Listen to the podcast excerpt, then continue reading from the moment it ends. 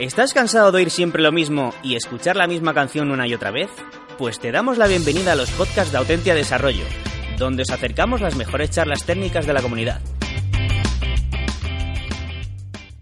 Conmotion 2017. Almudena Durán y María Elías Muñoz. Watson hace apps inteligentes. Sé como Watson. Hola, bienvenidos a todos a nuestra charla.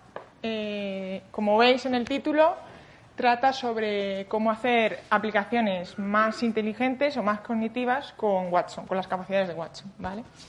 Entonces, bueno, voy a empezar no solo mmm, contando, bueno, eh, qué es Watson, que no sé si muchos de vosotros lo conocéis, sino también, bueno, pues eh, ver un poco también en el mundo que nos rodea la cantidad de datos que se están comenzando a generar. No solo datos bueno, que tenemos eh, clásicamente, sino datos de sensores o dispositivos que cada vez están, pues aparatos que están más instrumentalizados, con sensores que nos están hablando de cómo se, nos encontramos en el mundo de hoy. Y, bueno, aquí veis eh, ciertas cantidades de datos que, bueno, para el 2025 veis eh, la cantidad de datos que se crea manejar. Y realmente lo que nosotros como humanos también hacemos es eso mismo. Nosotros con nuestros distintos sentidos somos capaces de procesar eh, millones y millones de información eh, y prácticamente sin darnos cuenta, ¿vale?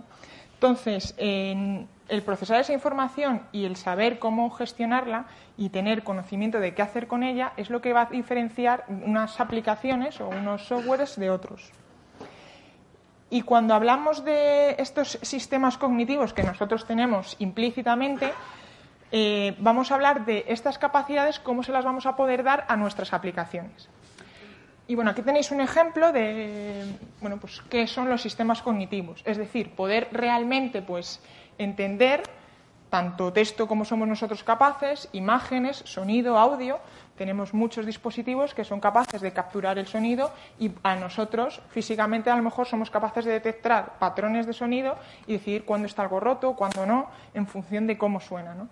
Esto que nosotros aprendemos pues haciendo un trabajo o a lo largo del tiempo, lo que vamos a hacer es eh, enseñar a nuestras aplicaciones a tener estas capacidades. ¿vale? Y todo esto mmm, lo vamos a hacer no solo lo vamos a hacer con, con Watson. Vamos a poder entender, eh, vamos a enseñar a razonar, a aprender y a interactuar. Y bueno, no sé si conocéis cómo nació Watson. Watson eh, pues, eh, nació realmente pues, de estos retos que se plantea IBM cuando hubo el de Deep Blue para vencer a Kasparov, pues hizo otro reto parecido con el concurso de Jeopardy un concurso de preguntas y respuestas, ¿vale? Y entrenó a Watson realmente para saber contestar eh, estas preguntas. Eh, el concurso trata de, dándote una respuesta, él tenía que hacer una pregunta.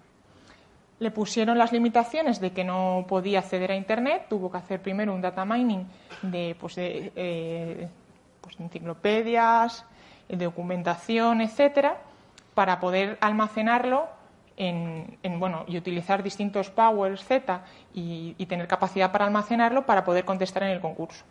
Bueno, el concurso tiene distintas categorías y en función de si vas adivinando la pregunta a esa respuesta, por ejemplo, pues eh, eh, eh, la pregunta de se descubrió América, pues la pregunta sería ¿cuándo se descubrió América? Sería una de las posibles preguntas. Pues ese tipo de respuestas es las que las que necesitaba dar. Para ello se cogieron a dos, a dos personas. Una es la que más dinero, la que más pasta había ganado en ese concurso a lo largo de la vida del concurso y otro el que más tiempos consecutivos había, había ganado. Y eh, el resultado final fue que Watson realmente era capaz de vencer a, estas, bueno, pues a estas personas, ¿vale?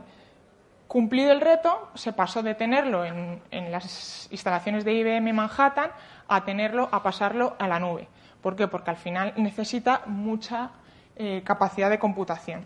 Entonces, eh, unida la tecnología cloud con la tecnología de Watson y el conocimiento que nosotros podemos generar, o conocimiento típico de industria, eh, o, cualquier otro tipo, estas tres partes son las que van a hacer que nuestras aplicaciones o nuestro software que hagamos sea diferenciador de, de cualquier otro.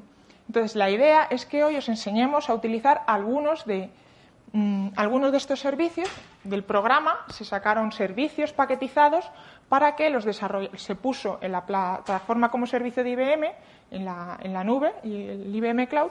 Entonces, estos servicios los podemos utilizar para eh, hacer nuestras aplicaciones que ya tenemos más cognitivas. ¿Vale? Entonces, os voy a contar un poquito cómo está distribuida, no sé si conocéis la nube de IBM, pero bueno, supongo que habéis visto otro, otro tipo de plataformas PaaS, pues bueno, es una plataforma para podernos desarrollar nosotros nuestras propias soluciones. Y lo que te da son ciertas capacidades, tanto de infraestructura como servicios que vamos a ver ahora, para poder hacer ese desarrollo.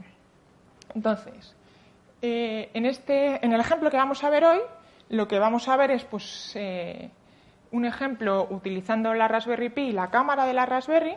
Vamos a hacernos una foto y la idea es que cuando pues, una persona pasara por este área, tenemos aquí un sensor PIR que nos va a ayudar a detectar el movimiento o detectar la presencia de una persona en la sala. Tomará la foto y nos dirá pues, si esa persona lleva un casco o no lleva un casco, porque lo hemos entrenado para eso. ¿vale? Entonces vamos a ver cómo distintos servicios eh, vamos a utilizar distintos servicios para eh, pues, realizar nuestra aplicación. Y luego María os va a contar otra aplicación también cognitiva con servicio de, lenguaje natural. ¿vale? Entonces, voy a empezar contando brevemente pues, lo que es la propia plataforma de, de IBM. ¿vale? Es una plataforma donde no solo hay servicios de IBM, es importante, hay servicios de la comunidad y hay servicios de terceros. Es decir, que si vosotros hacéis un servicio, pues yo qué sé, hay servicios de terceros financieros para hacerte la optimización de en qué invertir en determinado tiempo. Bueno, si vosotros queréis un servicio, lo podéis utilizar también como marketplace y darlo a conocer a distintos clientes que se conecten, ¿vale?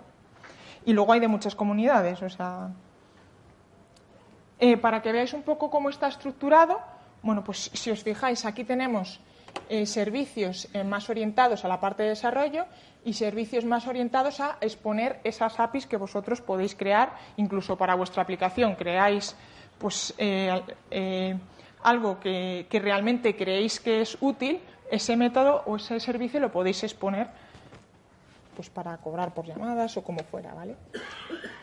Por debajo tenemos la primera parte que sería la infraestructura, es decir, si nosotros lo queremos utilizar simplemente como IAS, o sea, infraestructuras a service. Yo no quiero comprarme las máquinas para tener mi aplicación o mi servidor, sino que utilizo máquinas que ya están en cloud.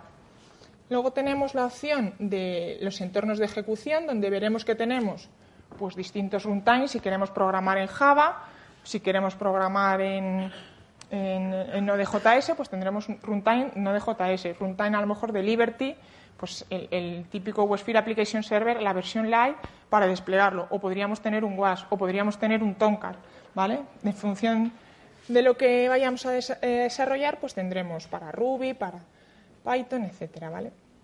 Tendremos runtime y tenemos una cosa que, bueno, se llama serverless. Realmente, muchas veces no queremos que esté todo el rato la aplicación ejecutándose, sino sobre todo cuando utilizamos aplicaciones con IoT, queremos que cuando se detecte ese evento se lance, pues eh, se guarde una instancia en base de datos con algo.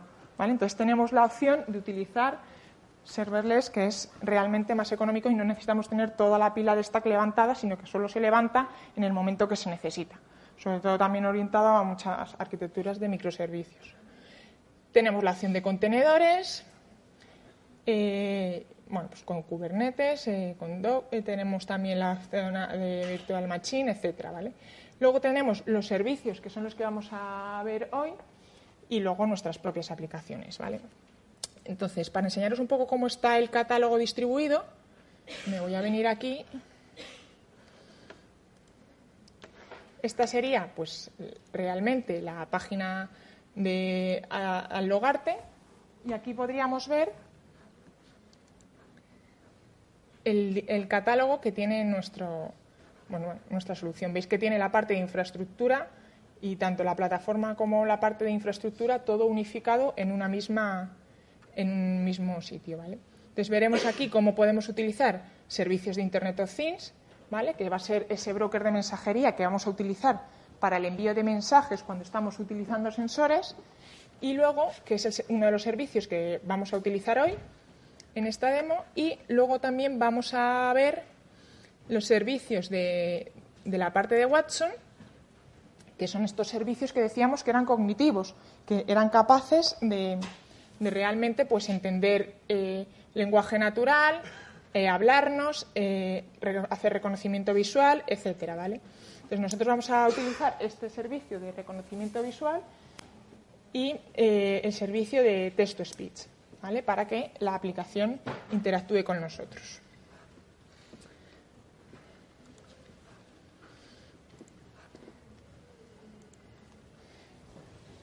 Bueno, contaros un un pequeño, vamos, brevemente en qué consiste la plataforma de Internet of Things. Realmente es ese broker de mensajería que nos va a permitir eh, tomar datos de sensores o de gateways. Sabéis que hay sensores que a lo mejor no son capaces de utilizar protocolos de comunicación eh, para poder bueno, sensores que realmente por el, tipo de sensor que es no tienen capacidad, mm, no tienen baterías, eh, hay que enchufarlos a la red, los protocolos, pues muchas veces como este, van directamente a unos GPIOs o utilizan un protocolo Zigbee. O bueno, depende un, tipo, depende un poco del tipo de sensor. Eh, muchas veces nos puede llegar directamente a Internet. Entonces vamos a tener una serie de gateways que nos van a hacer de pasarela para poder identificar esos, esos sensores en nuestra plataforma y poder transmitir su información. Porque la plataforma, el servicio que tenéis a día de hoy, habla MQTT y HTTP. ¿vale? HTTP, todo en, TLS, ¿vale? Con seguridad. Se le pueden añadir certificados también digitales, etcétera. Entonces, si no se hablan esos dos lenguajes, vamos a necesitar una eh, pues, transformación, por así decir, un gateway que nos haga esa, esa transformación. ¿vale? Aparte, vamos a poder recopilar datos no solo de, los sensores, sino, pues, por ejemplo, tenemos un servicio de The Weather Company que en función de la localización nos puede dar pues, eh, en los datos atmosféricos, en los datos meteorológicos, pues de dónde está localizado, de históricos, pronósticos, etcétera. O de otras fuentes de datos. Podemos hacer, utilizarlo para geoposicionamiento, otras plataformas de Internet of Things o luego nuestras propias aplicaciones que son las que van a interactuar con recoger mensajes o publicar mensajes de, la plataforma.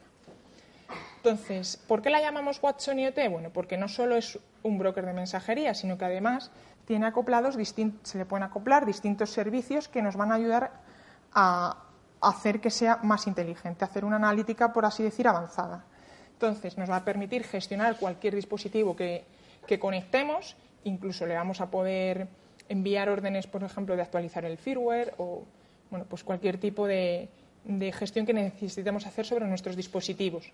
Vamos a tener también otra parte, que es la parte de, gestión de información, por lo que decíamos, al final hay que normalizar un poco todo ese tipo de información y crear alguna interfaz que sea con la que hable eh, nuestra aplicación. Podemos tener muchos sensores, uno en la temperatura, pues a lo mejor nos la da en un JSON con T igual a 38 y otro con temp igual a 40, ¿vale?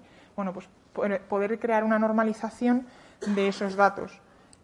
Eh, también vamos a poder eh, tener la parte analítica, vamos a poder crear reglas en el propio broker de mensajería para que nos generen alertas. Y no solo las reglas las vamos a poder crear en la cloud, sino que podemos crearlas en la cloud y desplegarlas en el propio gateway, ¿vale? Para hacer una analítica en el edge, más en tiempo real, bien porque queremos conseguir mayor tiempo real o bien porque queremos eh, bueno, pues filtrar y no enviar todos los datos a la nube, porque al final, en función de la cantidad de datos, pues normalmente te lo, suelen tarificar así. Eh, y luego tiene una parte muy importante de, gestión de, seguridad, de gestión de riesgos.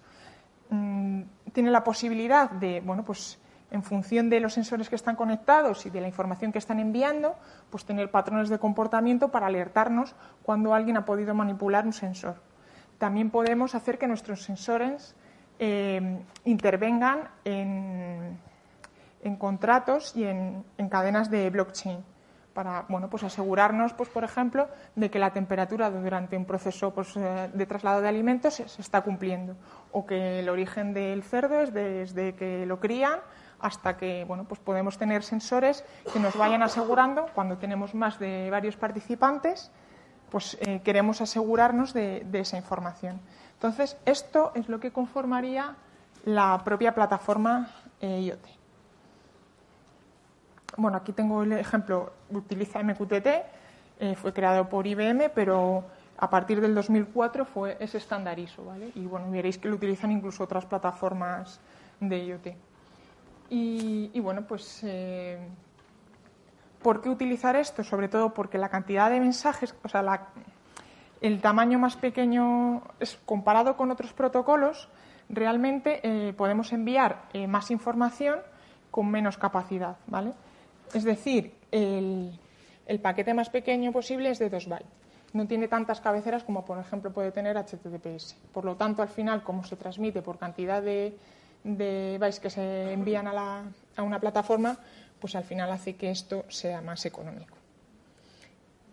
Y otra cosa más, aparte, bueno, de estamos en el Codemotion, todos desarrollaréis, entiendo.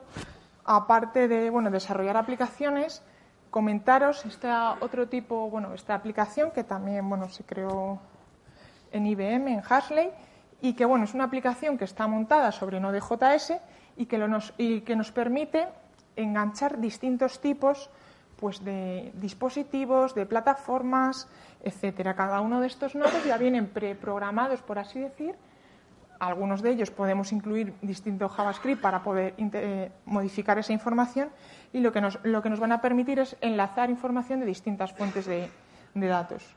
Y es una forma pues, muy sencilla de hacer rápidamente un programa, hacer pruebas de conceptos o, o bueno, o simplemente pues hacer pequeños desarrollos. Es verdad que si estáis acostumbrados a desarrollar, pues bueno, aquí no hay ramas, la, gestión del código es un poquito más complicada porque va embebida dentro de lo que sería el, el Node.js, ¿vale? O sea, es, el Node Red es una aplicación que va montada sobre el Node.js y lo que hay en cada uno de esos nodos va embebido en la propia aplicación. Entonces, para ver el código y depurar el código, pues es, es más complicado. Pero a la hora de utilizarlo para pues lo que os digo, voy a probar a meter en mi, pues en mi aplicación reconocimiento de imágenes, reconocimiento de caras y taguearlos, por ejemplo, o cualquier uso que vosotros eh, seáis, pensado dar. Bueno, pues lo podéis probar muy rápidamente. Hacer una prueba es, es muy sencillo. Y, lo que os queríamos enseñar, pues bueno, es una pequeña demo que, que junta todas estas piezas, ¿vale? Al final, eh, utilizando el sensor de movimiento, vamos a, detectar con esa, eh, pues bueno, los em, vamos a detectar a una persona, nos va a lanzar una foto, lo vamos a enviar al servicio de reconocimiento visual, también la vamos a almacenar en una base de datos y lo que vamos a hacer es con el resultado se lo, lo vamos a enviar a través de la plataforma de Watson IoT para mostrarlo en nuestra, en nuestra aplicación. Entonces, vamos a hacer lo primero de todo, una prueba para que lo veáis. Nosotros aquí tendríamos nuestra aplicación.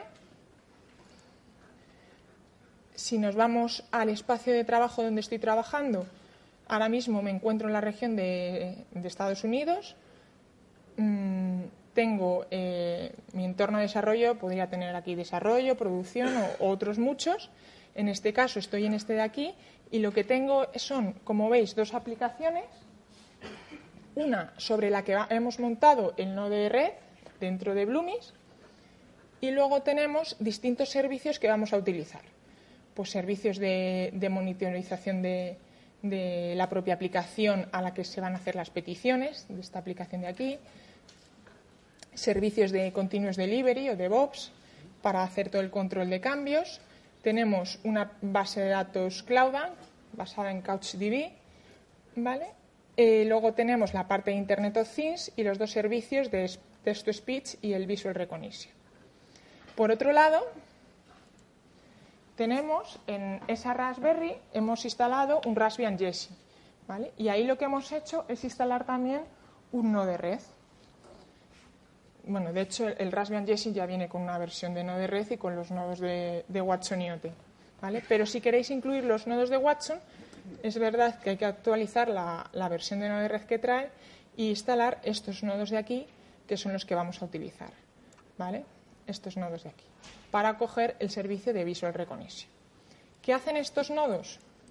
Estos nodos lo que hacen, bueno, en este caso tenemos el primer nodo, que como veis es donde tenemos nosotros conectado nuestro sensor y es el que nos va a emitir la señal de si estamos o no estamos en la sala para tomar esa foto. ¿vale? Veis aquí que simplemente lo que estamos ejecutando es el comando que ejecutaríamos en la propia Raspberry. Lo pasamos al fichero, recogemos el fichero y lo que hacemos es eh, pasárselo a nuestro clasificador.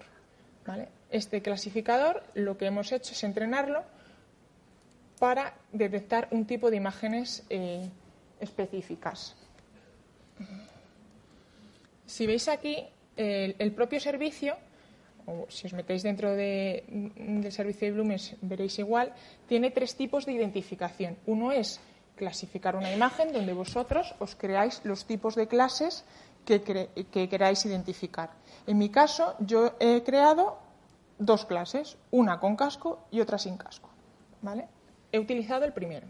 Pero también, en función de lo que vayamos a identificar, el modelo es distinto, el modelo de redes neuronales. Aquí viene un modelo específico preconfigurado, ¿vale? Y es el que podemos utilizar y entrenar si nos queremos construir nosotros nuestro modelo o utilizarlo, pues ya nos tendríamos que ir a otro tipo de, herramientas que el, servicio como tal no las tiene, pero existen servicios SaaS dentro de IBM que te permiten hacerlo, ¿vale? lo que me refiero a hacer el propio modelo. No sé si alguno habéis hecho un modelo de redes neuronales para identificar imágenes con el framework de café o algo de eso. ¿no? Bueno, eh, entonces, otro tipo de modelo que tienes para detectar caras y otro para reconocer imágenes. Nosotros hemos creado un clasificador distinto, con esas dos clases, una con casco y otra sin casco. Entonces, vamos a ver cómo funciona. ¿Algún voluntario? Venga, ¿quién se anima a ponerse un casco? Solo hay que ponerse el casco. Bueno, venga, me lo voy a poner yo. Ahora. Ah, venga.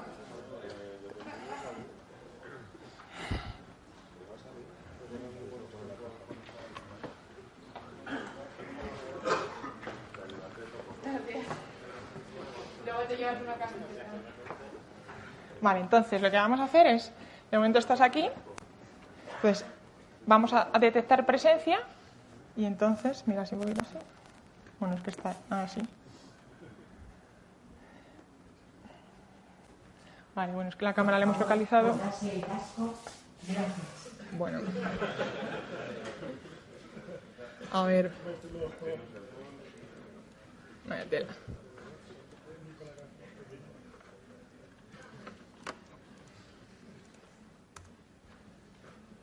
Vale, vamos a ver qué ha pasado.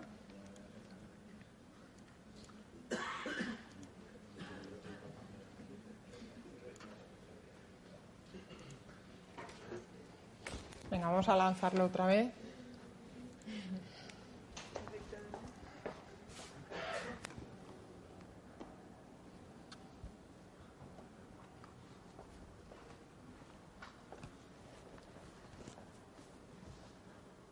Vale, ahora nos está detectando presencia porque sí que ha detectado el casco, ¿vale? Y veis que nos marca el, pues bueno, hemos simulado simplemente una zona donde realmente está, ¿vale? Ahora quítate el casco. Ah,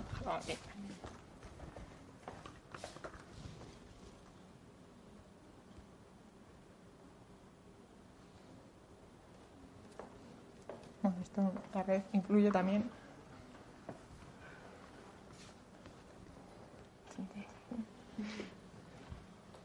la foto solo. ¿Estás haciendo la foto?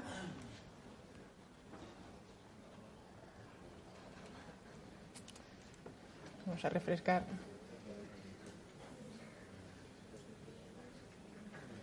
Ah, vuélvete la foto.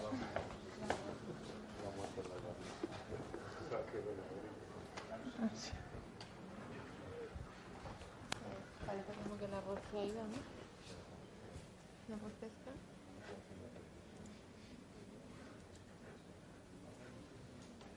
Bueno, en fin, cosas del directo. yo creo que es por la red realmente, porque realmente si os fijáis está justo llamando el clasificador, pero estamos teniendo problemillas de red, entonces aún no nos ha devuelto la clasificación, ¿vale?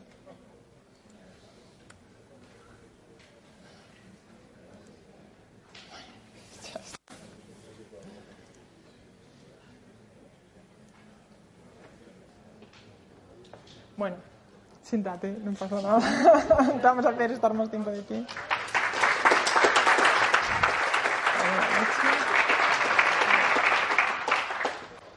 Vale, bueno, vemos aquí.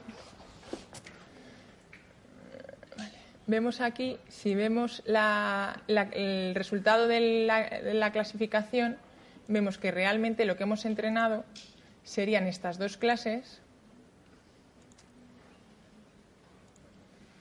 La clase 0, que sería la de con casco, y la clase 1 sin casco, ¿vale? Para eso hemos utilizado 200 imágenes. Es verdad que es muy importante dónde esté la cámara, porque influye el fondo, la luz, todo, ¿vale?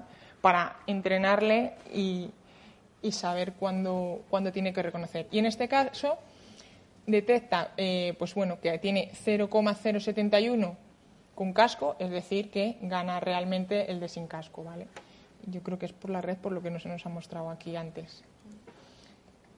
Entonces, a ver, voy a intentar hacer yo. un- Bueno, el último intento.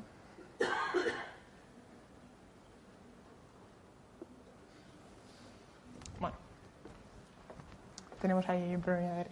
Vale, entonces, bueno, pues es un poco para que veáis que podéis utilizar este tipo de, de- soluciones, ¿vale?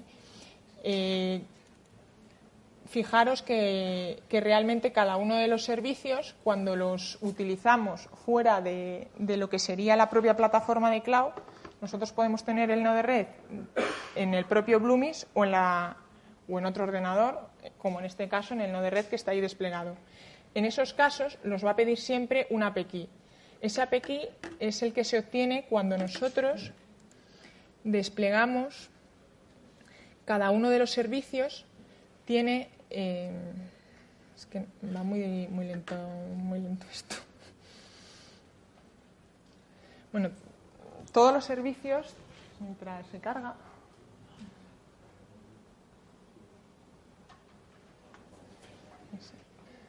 todos los servicios tienen unas credenciales por defecto. Cuando nosotros desplegamos una aplicación que está en la propia cloud eh, podemos hacer directamente el binding de los servicios, pero cuando no, tenemos que utilizar las credenciales que nos proporciona la- el propio servicio. En este caso hemos utilizado esta API para introducirlo eh, en el nodo de red. Lo podríamos utilizar también eh, línea de comando, programándolo con Python o con lo que o con el lenguaje que, con el que os sintéis más cómodos, ¿vale? Eh, Aparte de eso, tenemos otro nodo de red donde lo que hemos hecho es crear unos servicios web para el procesamiento de las imágenes. En este caso, eh, esta petición le va a llegar pues el texto, no sé si por aquí veremos los textos que han llegado. En este caso, pues por favor pongas el casco, ¿vale? Tenemos aquí, no sé si se ve, ¿vale? Lo, lo que le está llegando y por otro lado tenemos el de imágenes también donde lo que le llega es el ID para que luego pueda interpretarlo la propia web. En la propia web tenemos las conexiones a la plataforma. Si os fijáis, tenemos, eh, bueno, aquí hemos utilizado el cliente Pajo para JavaScript y tenemos la dirección del broker, no sé si se ve, que sería eh, el endpoint de- del Watson IoT, en el cual siempre es la organización que nos genera al desplegar el servicio. Es decir, nosotros estamos en este servicio de Watson IoT, nos están llegando los eventos, bueno, pues, eventos de este tipo, si os fijáis nos están llegando estos eventos, y esto siempre que desplegamos el servicio, siempre que desplegamos el servicio nos genera aquí una organización ID. Esa organización junto con bueno, pues el message.internetofthings.ibmcloud.com, ese va a ser el nombre, por así decir, de, de- del host. Luego vamos a utilizar el port en función de si utilizamos con seguridad, con TLS o sin TLS, pues utilizaremos un puerto u otro, o también si utilizamos el puerto de socket también será distinto. Y luego tenemos pues la alerta ¿Y cómo nos vamos a conectar? Con el nombre del puerto, el, o sea, el número del puerto, el host y luego el, client ID que sería el identificador. ¿Y qué es el, el identificador? Es dentro de nuestro servicio de IoT, lo que tenemos es, si os fijáis aquí, es todos los eh, dispositivos que tenemos conectados. En este caso, pues tenemos control cámara, que no sé por qué ahora mismo no está conectado. Si nos fijamos aquí, ponte ahí y envíanos un mensaje. Para que veáis cómo se ve en la plataforma. Aquí tendríamos conectado.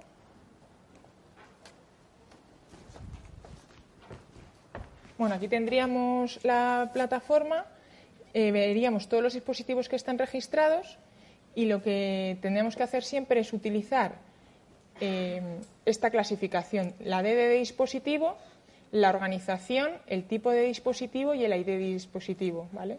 Sería el... Por favor, el casco. Gracias.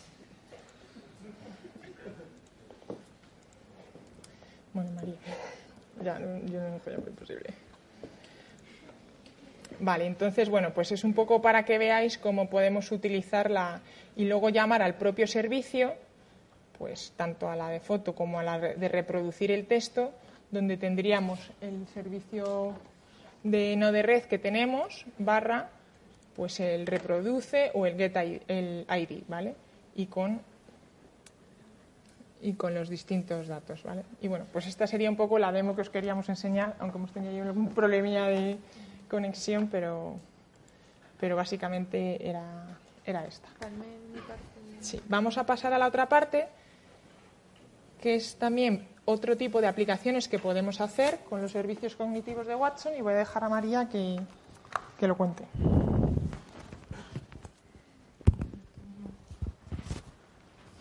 Hola. Ah, vale, genial. Vale. Eh, vale. Gracias, Almu. Eh, en 15 minutos voy a contaros la parte de los servicios que, que están también en la, en la nube de IBM y que están más asociados a la parte cognitiva. Eh, al final, cuando nosotros hablamos de aplicaciones inteligentes o aplicaciones cognitivas, a lo que nos estamos refiriendo es aplicaciones que se comporten en cierta manera como el ser humano, ¿no? ¿Y en qué aspectos se pueden comportar como el ser humano? Pues en, los cuatro verbos que veis ahí, que son como los más humanos que podemos, que podemos tener. Uno, entender. Dos, razonar, lo que una vez que tenemos la información, razonar ¿no? lo, que, lo que estamos queriendo decir con esa información.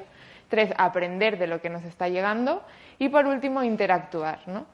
Y de hecho, si, si buscáis Watson por ahí, os salen eh, un montón de vídeos de robots donde interactúan con, con, los, con, las personas, por ejemplo, en hoteles. Luego tenemos la aplicación de todo esto pues en muchísimas industrias o en muchísimos sectores donde encajaría. Yo os voy a enseñar ahora un ejemplo en la demo, pero Aquí luego lo importante son las ideas y que trasteéis vosotros, que os, metéis, que os metáis, que os deis de alta en IBM Cloud y, uséis esos servicios porque son muy sencillitos y aparte todos incluyen eh, trials para poder hacer ejercicios y entender un poco cómo, funcionan. Eh, dentro de, los cuatro verbos, no, vuelve aquí. Dentro de los cuatro verbos importantes eh, hay servicios especializados en los cuatro. En el de entender tenemos cuatro servicios. Uno, el primero que veis ahí es el que entiende el lenguaje natural. El segundo es el que hace traducción de textos. El tercero es el que hace reconocimiento visual, como os ha enseñado Almudena. Y el último lo que hace es como descubrimiento de lo que tenemos, es decir, crear tendencias, descubrir, descubrir patrones, etc. En la parte de razonar tenemos estos dos, eh, el primero, el de descubrimiento de la personalidad, ese está muy chulo de, probar si queréis usarlo. Eh, creo que el ejercicio está enlazado con Twitter, entonces podéis probarlo con vuestro usuario de Twitter y en función de lo que publicáis eh, te dice cómo es tu personalidad, ¿no? Pues eso también es interesante. De hecho, lo hemos probado con, el presidente del gobierno y tal, y bueno, suelen, algunas, algunas veces suelen coincidir con lo que parecen. Ya. Luego tenemos la parte de, análisis del tono, que esto también es interesante, por ejemplo, si lo queremos aplicar a, a asistentes no pues telefónicos es decir eh, si llama un, un cliente cabreado pues eh, a lo mejor dirigir la respuesta de otra manera no y en la parte de aprender, aquí lo que, lo que tiene es el, el de allí, que lo que hace es eh, se traga documentos en, en diferentes formatos y al final lo transforma en un eh, texto plano o, o JSON. Y el otro lo que te hace es como descubrir lo que viene en, el texto. Es decir, si tú tienes un texto gigante de no sé cuán- un documento de no sé cuantísimas eh, folios, pues a lo mejor tú que le hagas una pregunta al, al texto, que encima no tiene por qué ser literal a lo que pone, y que él entienda lo que le quieres preguntar y te dé la respuesta más acertada en función de, de tu pregunta. Y por último, en la parte de interactuar tenemos esos tres servicios. De hecho, la demo que enseñaré ahora usa los tres, que lo que hace es, la parte de conversación, pues genera una conversación eh, que es, mm, mm, está muy ligada a los chatbots, a los chat, chatbot que, que veis por ahí, que al final es eso, pues una conversación con alguien, con, con un asistente virtual, por ejemplo, que, que nos guíe a través de un proceso. Y luego los otros dos lo que hacen uno es eh, pasar de, de texto a voz y el otro entender la voz y eh, pasarlo a, texto. Entonces voy a pasar directamente a la demo, que, está entretenida, que lo que hacemos es, eh, al final esto es otra idea, ¿no? Es decir, por ejemplo, una aplicación cognitiva que se nos ocurrió hacer fue, eh, vamos a, personalizar nuestra ciudad y hacerle, darle una personalidad, ¿no? Y hacer como que sea una persona y encima poder ser amiga de esa ciudad. Entonces creamos a, a Cibeles, que es como el alter ego de Madrid, y eh, bueno, las siglas veis que están un poco forzadas, pero les encontramos sentido. Y eh, lo que queríamos hacer es, eh, también estamos también como un poco hartos de, bueno, pues ahora descárgate una aplicación nueva, no sé qué. Entonces dijimos, mira, vamos a hacerlo para que como ahora todo el mundo estamos ahí con las redes sociales y tal, vamos directamente a poder agregar a mi ciudad a mis redes sociales y poder interactuar con ella como con cualquier amiga más. Entonces, la, la demo al final está, está eh, fundamentada en un día normal de una, de una chica en la ciudad, que en este caso se llama Sofía, y cómo puede interactuar con la ciudad como si fuera su amiga por redes sociales. Entonces, lo primero que hace... Ah, bueno, os lo voy a enseñar. A ver si me va...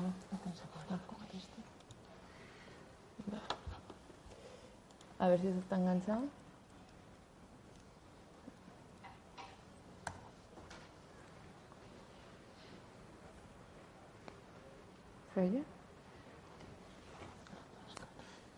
Vamos a mirar a ver si el de rueda está.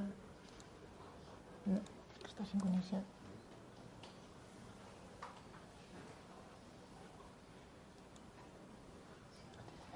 Sí, métete en la otra, en la speaker.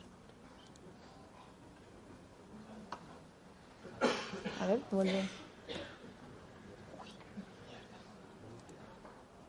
¿Es de frente?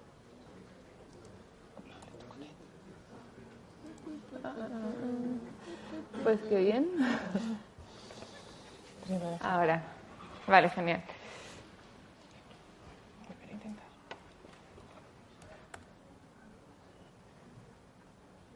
A ver si se oye porque supuestamente habla. No, no se está mirando, ¿no? Bueno, Esto es lo que tiene que tener todo en cloud, que la red es importante. sí. A ver si podemos enseñarlo, pero... Vale. Esto ya está aquí. Mm. En- Buenos días, Sofía. ¿Has dormido bien? Bueno, se oye de aquella manera, pero al final eh, lo que queremos decir es yo estoy en mi, en mi página de Facebook normal y lo que hago es escribir a, a, mi ciudad como una amiga, ¿no? Y entonces yo me despierto, le saludo y me contesta que qué tal he dormido. Entonces yo le puedo decir que muy bien,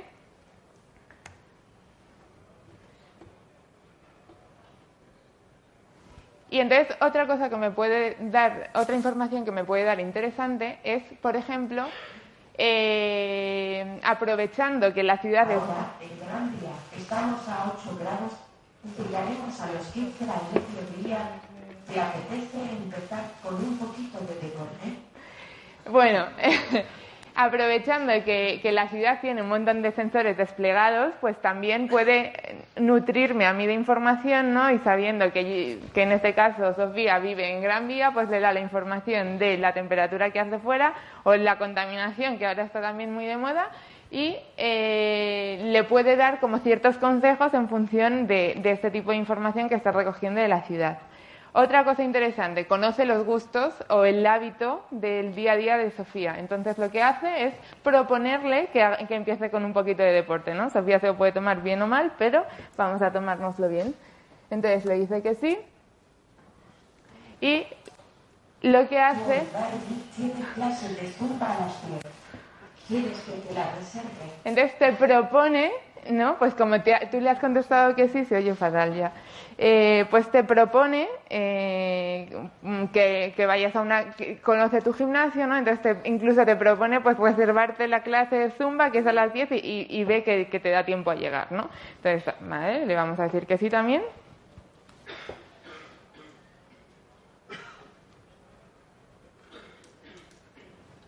¿Hola? Ha vuelto. Ah.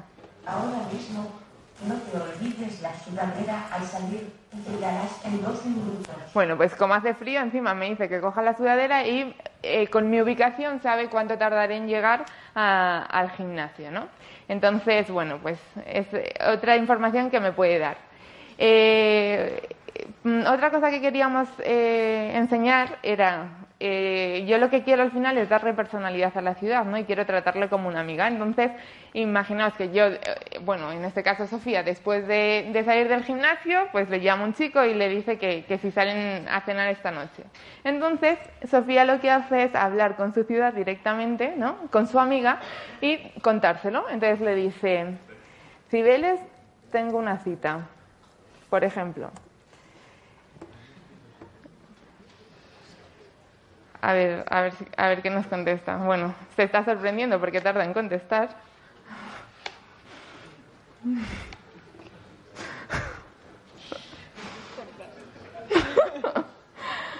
Pues nada, no se lo ha tomado bien.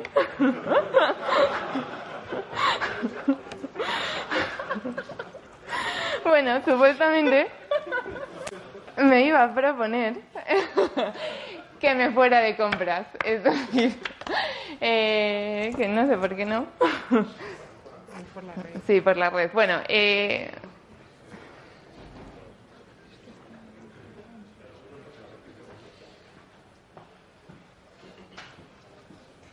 sí, no olvídate. Bueno, eh, la idea es que ella entiende, entiende lo que yo le estoy queriendo decir, ¿no? Y al final, vale, cinco Te minutos. enviártelo, te lo he enviado porque realmente veis- ¿Ves? Perfecto. Bueno, en perfecto no, porque no lo estoy viendo, pero eh, a ver, igual sí. Igual me lo he escrito, pero no lo he leído. Ah, vale, pero bueno.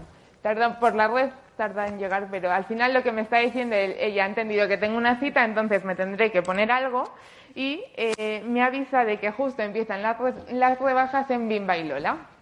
Y aparte, como también, como la tengo agregada en mis redes sociales, sabe a qué bloguera sigo en este caso y entonces dice, vale, pues la- tu bloguera favorita se acaba de comprar ahora mismo en esta tienda este vestido, te lo mando a Twitter. Entonces, bueno, como tengo cinco minutos no lo voy a hacer, pero al final, si yo le mando, le- me dice que le meta el usuario de Twitter y al final lo que ella hace es también, eh, estamos eh, eh, conectadas por Twitter y lo que hace es mandarme la foto del vestido a través de Instagram, ¿no? Bueno, pues entonces era para que vierais un poco, en general, el... Bueno, aunque para estas fechas este vestido, pues no pega, pero... pero al final...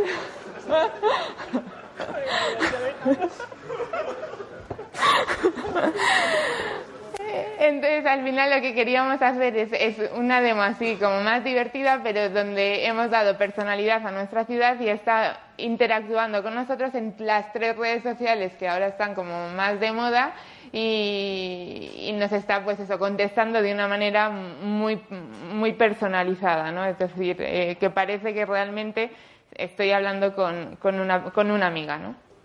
Y, y bueno, esta es un poco la demo. Vale, y luego contaros que tenemos un reto dentro del stand IBM, no sé si alguno lo habéis visto. Eh, bueno, quien descifre por cierto código, pues eh, se lleva un premio que damos en el stand. Y una pequeña pista, no sé si alguno ha entrado, bueno, no sé si podremos entrar porque realmente esto funciona. Bueno, pues el reto es eh, averiguar, descifrar este, este código y la pista es ver el código fuente y ahí veis cómo descifrarlo. Y, nada. Eh, pasaros por el stand y si nos traéis el código descifrado, pues recibiréis un regalo, que no sé exactamente cuál es. Otra cosa más, eh, no sé, es... sorpresa. Mañana hay otras dos sesiones dentro del stand que también son muy interesantes os hemos contado el reto de Jeopardy. El siguiente reto es la computación cuántica.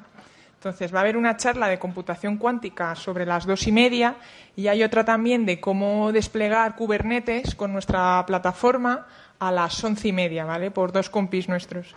Entonces, creo que son muy interesantes y si estáis interesados en, en utilizar una PAS, ya sea la que sea, pero bueno, aprender cómo se utiliza la PAS de IBM y bueno, pues que os esperamos allí. Así que muchas gracias.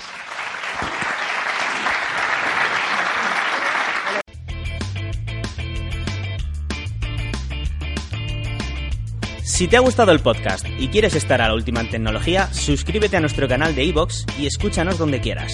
Para más información, autentia.com.